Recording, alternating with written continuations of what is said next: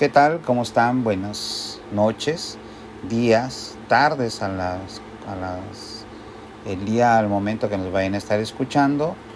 Estamos aquí transmitiendo desde Tijuana, California, en la segunda temporada de Flash Empresarial, donde el día de hoy hablaremos de temas selectos para tu cierre, cierre de este ejercicio en donde pues estaremos discutiendo, dando algunas recomendaciones para que tú tengas un cierre contable, fiscal correctamente y que puedas dar información que les sirva a los socios, a los dueños de la empresa, inclusive a los administradores, para la toma de decisiones. Lo importante que debemos de tomar en cuenta es que debo de tener orden en mi contabilidad. O sea, primero deben de que la, la contabilidad debe demostrar información clara. Tiene que ser información clara. La coherencia que los estados financieros deben demostrar, como dice la misma norma, la imagen fiel. La imagen fiel de la situación financiera, de los resultados de la empresa, la razón que nos lleva a que nuestra contabilidad tiene que estar y tiene que seguir los objetivos específicos. Por lo tanto, como contador, pues tengo que empezar a analizar mis balanzas, mis cuentas, eh, mis balanzas, mi balanza de comprobación, analizar si las cuentas que están ahí en la balanza de comprobación cumplen eh, con los requisitos o con las regulaciones de las normas de información financiera y si no es así, pues hacer las correcciones correspondientes. Esto es importante que analices tu balanza de comprobación y que en esa balanza de comprobación ustedes estén seguros de que esa balanza cumple con todos los requisitos. El problema se viene cuando como contador pues tenemos esas mañas, yo digo que son mañas, mañas porque vamos, nos paramos, nos sentamos en un curso y lo primero que diga el ponente no lo investigamos. Si el ponente dice vas a registrar en depreciación fiscal, automáticamente el contador va y lo hace sin el mínimo, el mínimo de investigación en lo que tiene que ver con la norma contable, con las reglas de presentación, reglas de evaluación, reglas de revelación de los estados financieros y ir a libros específicos para que te enseñen a hacer un registro contable de la manera correcta. Entonces, todos esos vicios, por ejemplo, tener una cuenta de no deducibles de manera financiera o tener una cuenta de depreciación fiscal, eso no está o no es correcto. Por lo tanto, pues eh, tendríamos que hacer esos pequeños cambios en nuestra contabilidad y yo digo en cambio de chip para que mi balanza de comprobación cumpla con ese cometido. Entonces, por lo tanto, nosotros lo que, lo que hacemos es revisamos la balanza. Una vez revisada la balanza, hay que empezar a hacer un trabajo de eh, revisión de partidas. Es decir, tengo que hacer mi hoja de trabajo. Si tú, quien me esté escuchando, todos los que me están escuchando, la hoja de trabajo es un papel de trabajo que realiza el contador para hacer sus trabajos de cierre. Entonces nosotros vamos a preparar una hoja de trabajo previa con saldos del año pasado comparados con los de este año y una pequeña proyección de cierre de año para ver cómo se comportan las partidas. ¿Esto con qué finalidad?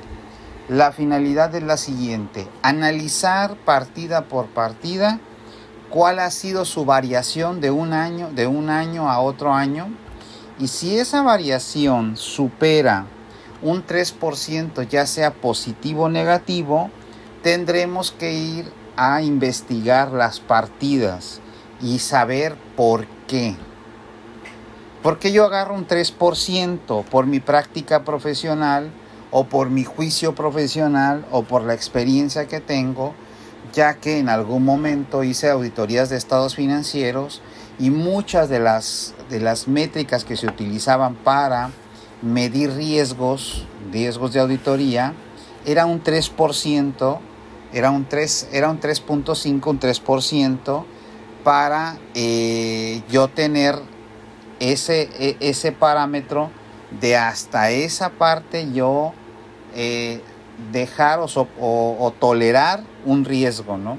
Hasta ese porcentaje. Entonces, si yo empiezo a analizar variaciones en porcentajes de un año a otro y estos me llevan a que tengo un 3% más o un 3% menos, hay que analizar y tener a la mano un análisis de a qué se debió la variación.